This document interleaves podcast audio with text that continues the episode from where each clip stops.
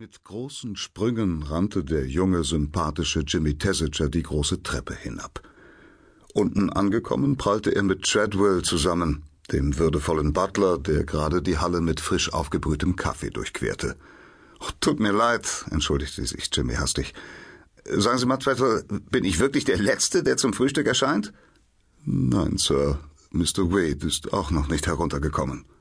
Gut, sagte Jimmy und betrat das Speisezimmer. Lady Coote, Jimmys Gastgeberin, saß allein am Frühstückstisch. Ich fürchte, ich bin wieder mal ein bisschen spät dran, Lady Coote, nicht wahr? Ah, das macht nichts, antwortete Lady Coote melancholisch. Tatsächlich jedoch hasste sie es, wenn jemand unpünktlich zum Frühstück erschien. Denn während der ersten zehn Jahre ihrer Ehe, bevor Sir Oswald Coote, damals noch einfach Mr. Coote, vermögend geworden war, hatte er immer ein Höllenspektakel veranstaltet, wenn sein Frühstück auch nur eine halbe Minute nach acht Uhr begann, und jetzt war es schon Viertel nach elf. Sir Oswald hatte unbedingt das größte und prächtigste Herrenhaus mieten müssen, das gerade zu vermieten gewesen war. Damit wollte er sich einen seiner ehrgeizigsten Wünsche erfüllen, denn das historische Herrenhaus Chimneys gehörte dem Marquis von Caterham, der gegenwärtig mit seiner Tochter im Ausland weilte. Lady Coote allerdings war über diese Wahl des Wohnsitzes sehr viel weniger glücklich.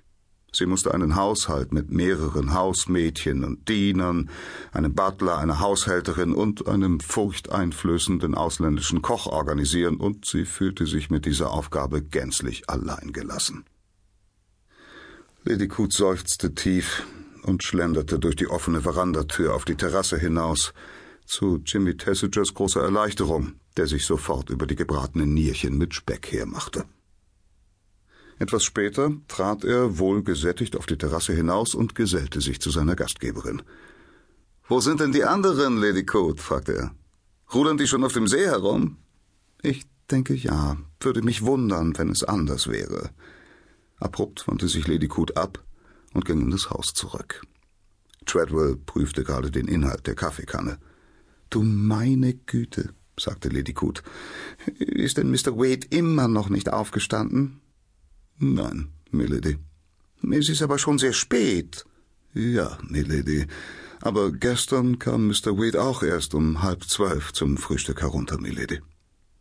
Lady Coote blickte auf die Uhr. Es war bereits zwanzig vor zwölf. Die Tür ging auf.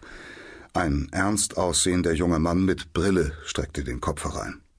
Oh, hier sind Sie, Lady Coote. Sir Oswald möchte mit Ihnen sprechen. Ich komme sofort, Mr. Bateman.